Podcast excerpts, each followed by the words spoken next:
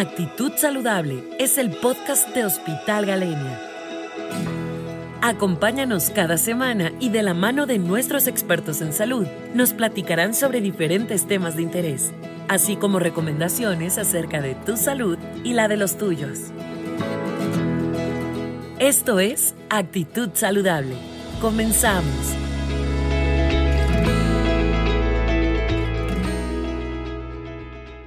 Hola, mi nombre es Edilia Domínguez. Y mi nombre es Brian Velázquez. Somos licenciados en enfermería y actualmente conformamos el equipo de terapia de infusión de la Clínica de Catéteres del Hospital Galenia. Tenemos un diplomado en terapia de infusión y accesos vasculares y una certificación en colocación de catéter PIC guiado por ultrasonido. Es para nosotros un privilegio estar con ustedes por este medio y platicarles acerca de la clínica de catéteres y el catéter PIC.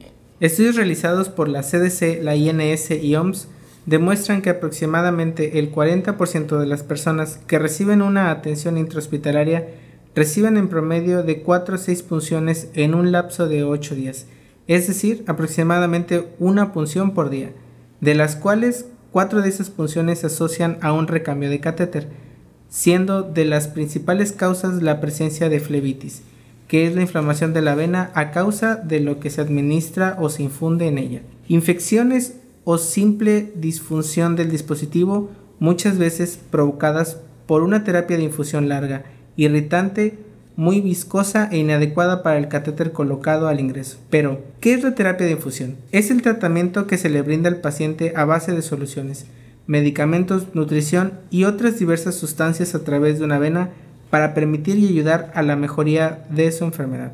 Comparada con otras vías de administración, la vía intravenosa es la más rápida y una de las de mejor absorción. Además, la única vía de administración para algunos tratamientos. Es por ello que la terapia de infusión y el uso de catéteres venosos muchas veces son necesarias para el manejo de la persona hospitalizada.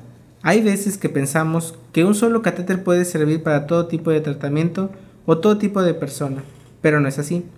En muchos casos será un catéter venoso periférico, pero también puede ser una línea central o incluso un puerto implantado.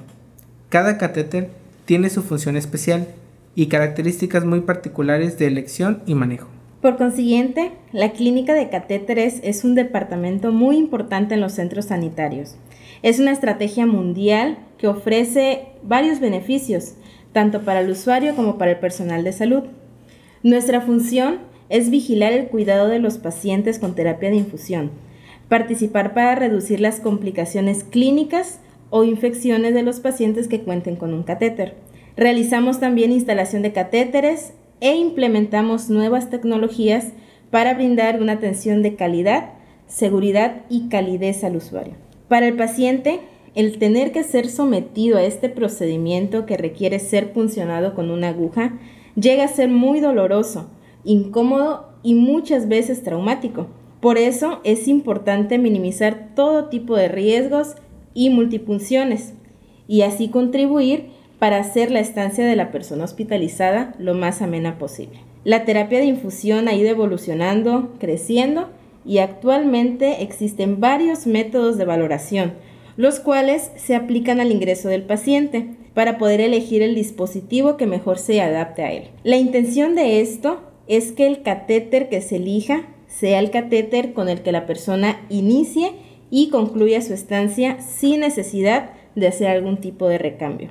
Existe una amplia gama de catéteres intravenosos, los cuales son adaptables a la necesidad del paciente, a la terapia de infusión y al tiempo en el que lo va a necesitar. Esto nos permite realizar una elección adecuada para la persona que va a recibir el tratamiento y de esta manera poder brindarle una atención personalizada. Los catéteres los clasificamos en dos categorías. Los catéteres periféricos, que son dispositivos cortos que quedan alojados en alguna de las venas del brazo, y los catéteres centrales, cuya punta llega hasta la vena más grande y cercana al corazón, que es la vena cava superior. Ambos tipos de catéteres tienen sus riesgos, como todo procedimiento invasivo pero también múltiples beneficios. Y en este espacio quisiéramos hablarles de manera particular del catéter PIC. El catéter PIC es un catéter central de inserción periférica, es decir, que la punta del catéter llega a la vena cava superior cerca del corazón, pero es insertada en alguno de los dos brazos. Es un catéter largo que soporta todo tipo de infusiones,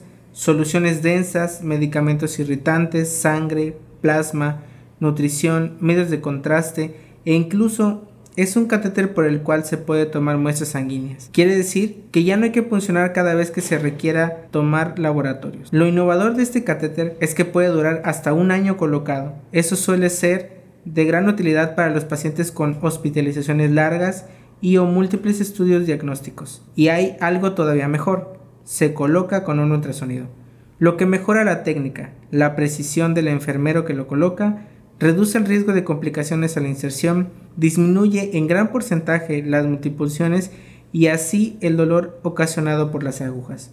La duración de este procedimiento es de aproximadamente 40 minutos a una hora, dependiendo de las condiciones del paciente. Pero el beneficio es único. Existen pacientes con terapia de infusión continua en domicilio y el catéter PIC ha sido muy funcional y de gran utilidad. Si bien es cierto que el PIC no es para todos los pacientes y que el catéter periférico corto tampoco es la única opción, hoy quisimos darles a conocer este dispositivo. En otro momento abordaremos algún otro catéter para que poco a poco vayamos conociendo de ellos. Preservar la seguridad de la terapia de infusión es nuestra responsabilidad.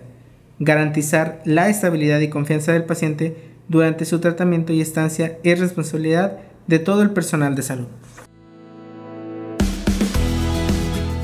Síguenos en nuestras redes sociales y visita nuestra página web hospitalgalenia.com. Nos escuchamos la próxima semana. Y recuerda, Actitud Saludable es el podcast de Hospital Galenia.